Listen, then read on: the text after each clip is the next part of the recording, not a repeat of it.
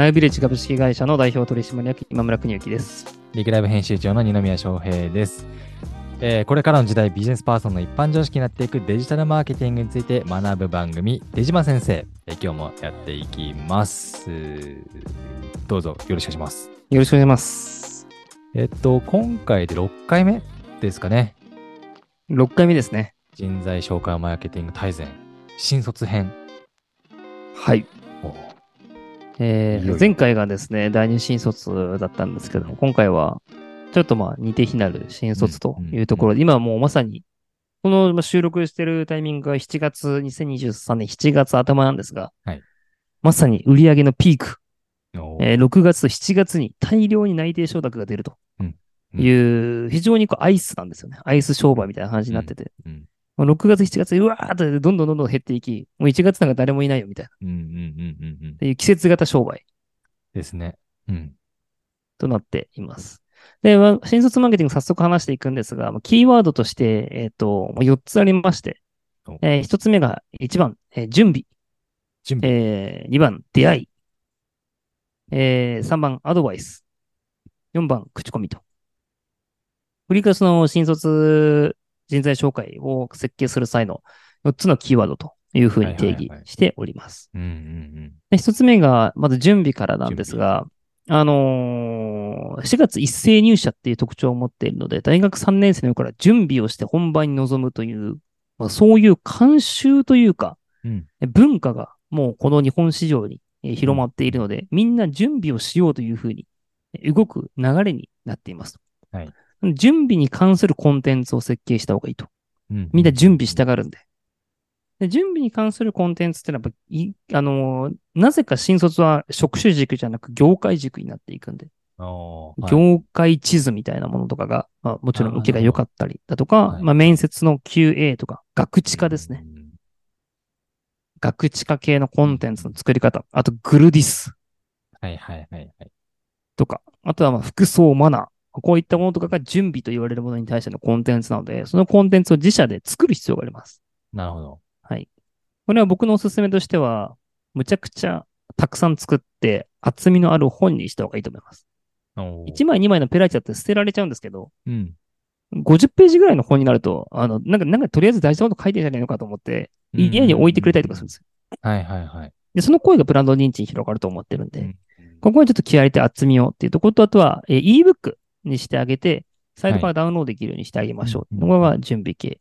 はい。で、で丸2のキーワードが出会いなんですけども、えっと、二卒、第二新卒とか中途と違ってですね、就活になぜか非常にポジティブなところを持っておりまして、えーみんなでな仲間から情報を収集して、一緒にいい入社先を見つけよう、みたいな感じだったり、そういうこうコミュニティに属したいっていう欲が、うんえー新卒だけ特有のそういうのが発生しておりまして、はいはいはい。出会いが発生するイベントを会社としては仕掛けた方がいいです。ああ、なるほど。合同説明会みたいな形で、あの、回ってもいいですし、グループディスカッション対策セミナーとかです。はいはいはい。僕は名付けたのが勝者を目指す会とか。これ僕勝手に名付けちゃったんですから、おーそういうキーワードを作って業界で切ってですね、確かに勝者行きたいと思う人が集まって、え、どこだいみたいな。いや、帝京平成だよ。あ、どこだいみたいな。はい名だいみたいな。出身どこ？みたいな。福岡？え、一緒じゃんみたいな。え、久留米？うわ、俺たちも久留米みたいなですね。はいはいはい。そういう流れを結構望んでる感も、うん、あの、あるというような感じなんですよね。うん、なんで、あの、出会いが発生する設計を会社としてしなくちゃいけないというのが2点目でうん、え3点目がえアドバイス。これはまあ一緒でして、なぜかですね、自己分析をまずしなくちゃいけないというえ概念が新卒学生はすごく、えー周知されているような形だったりとか、先輩とかエージェントからアドバイスを受けるべきだ、受けたいというニーズが発生してるんですよ。うんうんんで、LP とかの訴求でも、求人の豊富さよりも、丁寧にカウンセリングしますよとか、メンターがつくよみたいな、えー訴求の方がいいということです。なるほど。で、最後4点目が、え口コミですね。でも、これはまあやっぱり、あのー第5回でもお話したんですが、第二卒と違って、毎日大学に通ってサークルや部活動で、で、コミュニティに存在するため、口コミが強く働いていきますと。いうので、なので単独チャンネルごとの成果を確認するんじゃなくて、口コミが発生するには何をすれば、え口コミが発生するんだろううん。というところを、えー考えて、えーカウンセリングというかですね、で就職面談の、えー設計をしなくちゃいけないというところがポイントとなっております。口コミってどこで見られるやつですか？ああ、口コミはですね、今ぼ、あの、僕が話した口コミは、いわゆる Google の口コミとかではなくてですね、単純にこう、普通のバイラルの口コミ、あの隣の人に話しちゃうみたいな。はいはいはいはいはい。はいああそこ良かったよとか、あそこ行ったらこんなことあったよとか、そういう会話レベルの口コミってことですか？そうです、そうです。はいはいはいはい。な。なんか、んなんか、やっぱり友達がいきなり、あ、てか俺、三井物産から内定出たわ、とかいきなり出したら、え、はいみたいな。ええねど、どどうしたの？みたいな。いや、ちょっとはいはいパサッと受けたらさ、みたいな。え、俺とお前、スペックが変わらなくない？みたいな思ってきて、うんうんお前、ど、ど、ど、ど、どうやってそれを？みたいな。ん？うんはい。なんかあの、エージェントのポンヤララって人が、なんかコツ教えてくれてやったらよかった、みたいな。結構ザリやったで、はいはいみたいなこと言ってたら、もうマジでちょっと俺もそのエージェント教えてよ、みたいな感じで、なるほどね。その吉の高さたるやもう直行型なんで、うんうんうん。で口コミがもう最強と。なるほどね。いや、い ちょっと今、今の今村さんの話し方が、すっごいあの、チャレンジの付録について、そ うあの、そうそう漫画の気づきました。内容と チャレンジ感チャレンジの流れ。よくこういう LP 作ってるんで、あの、はそういうことか。いはい。そうそう。いや、今、すっごいあの、入ってくる。そうそう、みたいなね。気づいたらテスト100お点になってる間にみたいな。そうそうそうそう。で、恋愛もスポーツもうまくいくみたいなね。そうそうそうそう。何やってんのみたいな。チャレンジ。ジみたいな。お母さんやってみるよみたいな。あんたどうしたらみたいな。なるほど。そうそうね。お母さん一回挟む。まあ、あれはね、保護者一回入ってきますからね。まあなぜか保護者が一回噛んでからのコンバージョン絶対噛んできますけど。まあ、大学生になってくると、まあ自分で判断できますのでね。うんはいそこの、勝利を挟まずにいけますもんね。はい。そうですね。なるほど。というところから4段階。4段階。なので、あのーこの新卒マーケットだけ得意なところが、そのオフラインマーケティングというのがデジタルよりも非常に重要であると。あこれはどういうことかというとですね、はいかなり今こうラジオだけでお話しできる点なんですが、ー。うん新卒学生の転職相談の登録単価って、はい。皆さんいくらぐらいだと思いますか？登録単価？はい。えっと一件、そのて転職サービスに、ちょっと就職サービスか。申し込みして僕の就活支援してくださいっていうあ申し込む単価です。学生が払うってことですか？あ、いやいや、あの、広告のあー事業会社がその人たちを集めるために CP の CPA です。ああ、なるほどなるほど。ええうん、全然適当で。10万円登録。登録。ああ、えっとですね、登録の単価はすごく揺れ動くんですが、はい。えっとですね、一番安い時期で、1000円。そんなにそうです。はいはいはい一番安い時期。一番安い時期1000円。一番安い時期1000円。一番はい。登録単価でそうですね。はい。一番高い時期で、3万円。あでも、あの、多分二宮さんがですね、うんあの、の見積もりで言うと、あの、あれなんですよ。面談単価はその3倍ぐらいいくんですよ。あー転職面談なをするのは最大10万円ぐらいいく。はいはいはい。シーズンもあります。うんうんうん。なんで、この金額の幅がでかすぎですね。1000 1000円から3円。万円ぐらいまで動くんですよ。はいはい。でここをずーっと5000円とか1万円で走りき、1年間走りきれる会社もあれば、うーん。どんどん競争に負けていって、3万円、4 3万円。ていく。ああ。で3万円、4万円入ると大体もう事業として破綻してます。赤字、やればやるほど赤字になるというか。うんうんうんで、これを打ち破るには、オフラインのマーケティングをする必要があって、はい。オフラインのマーケティングの具体策が、えっと、まず一番は合同、50社合同説明会。なんだかんだ一番人が集まる。うんうんうんうん。で次、就活スクールみたいなやつ。はいはい。これ集客単価結構低い。うん。で、次、大学主催のキャリアセミナー系。これ結構うん、マイナビさんとかやったりとかリクルートさんもやってる。る。で、部活動の監督とか、ゼビの教授とかのコネクションをもとに、あの、イベントを開催する系。これもすごい決定率が高い。うん。大学の監督と押すので、あそこのエージェント使えとか。なるほどねで。最後は就活カフェ系。大学付近に物理的に設置することによって、特定エリアの学生を集める。ありますね。これはもうどんな出島よりももう目の前の、僕は第一工業会館モデルと名付けたんですけど、あの、大学の付近によくあるちょっと謎の名前の会館みたいなのがあって、そはいはいはい。このワンフロア、なんか1時間1500円ぐらいで借りれるだろうみたいな。はい。安い、ボロい会館だけど、大学から近いってところで、うん。2週間に1回、えーまあセミナーとか授業とか。やるモデルなんですけど、はい。それをこういろんなところに点々としてやっていくとそ、れやってたんですか？いや、これは僕が最近思いついたあ、なるほど。それが一番効率いいし、はい。家賃もかかんないし。昔あの、ビヨンドカフェって会社があって、あありますねの、はい、就活カフェモデルでうまくいって、うんコロナの流れで、まあ、ま今どうなったか私も把握してないんですが、うんうん。今また就活のシーズン戻ってきてるんで、あの、やるとしたらカフェというよりは僕はやっぱりあの、ロケーションで言うとそういう会館モデルとかの方が、ちょっと一緒行ってみないっていうのが、さすがに徒歩3分の距離だったら行くだろうみたうん、まあいな確かにね。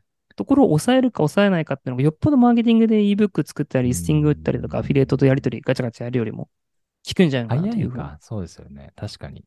まあ、会えちゃいますしね。お互いに。う。そう、行っちゃうんう、そこに行っちゃうっていうのがですね。そっか。まあ、新卒だからこそできるあの戦略ですね。その、大学がそもそも、まあ、就活生絶対いるじゃないですか、大学に。そうなんですよ。そう。他では絶対できないというか、もう分散他ではでききないです。ガッとこの辺に、この優秀な就活生がいるみたいな感じでいくと、ここを抑えに行くっていうポイントをね、オフラインそうですそうです安いですね、確かに。日清のなんか、あの、生命保険の女の子が、ソニーのあの会社の1階で待ってるのと同じような感じで、あまあ、いい例えかわかんないですけど、はいあの、ターゲットが思いっきりそこに固まってるんで、なるほど。人が立ってる方が早いっていう。で電話してね、何々さんいますかぶち切られるよりも、はい。まあ、圧倒的ですからね。ソニーのエンジニアがいるビルの下に立ってる方がよっぽど効率が良かったっていう。まあ、同じようなモデルだと思ってますけどね。はいはいはい、うーん。そっか。これでも地方はどうですか？地方。結構地方よは、きつい。これきついっすよ。はい。同じことをやれば獲得できるんですけど、そこをぐるぐる回らされる人、回る人の人件費が上がっちゃうので、あの、ね採算がとかなりますね。うん、そうなんですよね。すごい広範囲に一一個しか大学がないみたいなえー 感じなんで、やっぱ北海道とかだと。まあ大学密集して札幌だったらギリギリいけるかなって感じだけど。そうですね。まあ、うんフェア、フェアのモデルで、1ブース、だいたい相場30万なんですけど、はい企業さん払わないとして、例えば、うん北海道で10 15万。はい、で、5社集めて75万でなんとかはい、ポロンって言って学生集める。まあ、そういうのになるでしょうね。紹介事業じゃなくてイベントにした方が良さそうですけどね。あのはい。イベント課金。いるんですよ、イベント会社さんっていっぱい。あそうですよね僕ら。も僕らも、行くんですよ、札幌に。いや、行ってたんですよね、過去。あ、そうですか。で、まあ50万とかやっぱ、まあ安くしてもらったら30万とかはい。かけてイベント参加するんですけど、びっくりしますよ。去年、は100人呼びますって言われてたイベント行ったら、2人え、マジで？学生それで、はすごい。企業15社。それはすごい。もうね、意味がわかんないことが起きてたりとか、そう、そういうのちょっとあまり大きい声で言えないですけど、もうもう、みんなブチギレですよ、その会社は。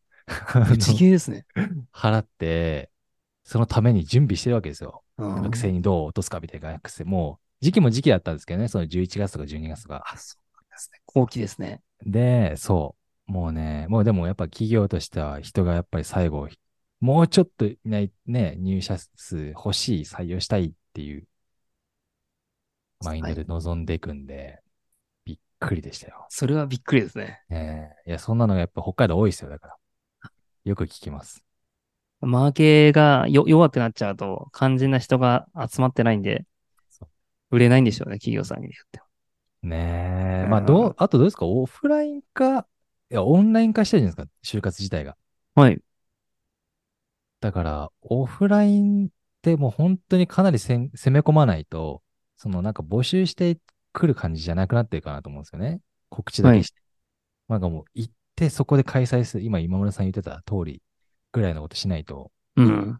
オフラインが成立しないですよねっていう。そうです、そうです。もうそこで開催してないと、なんかそこでチラシ配って、新宿でやるよ、みたいなのを、はいはい。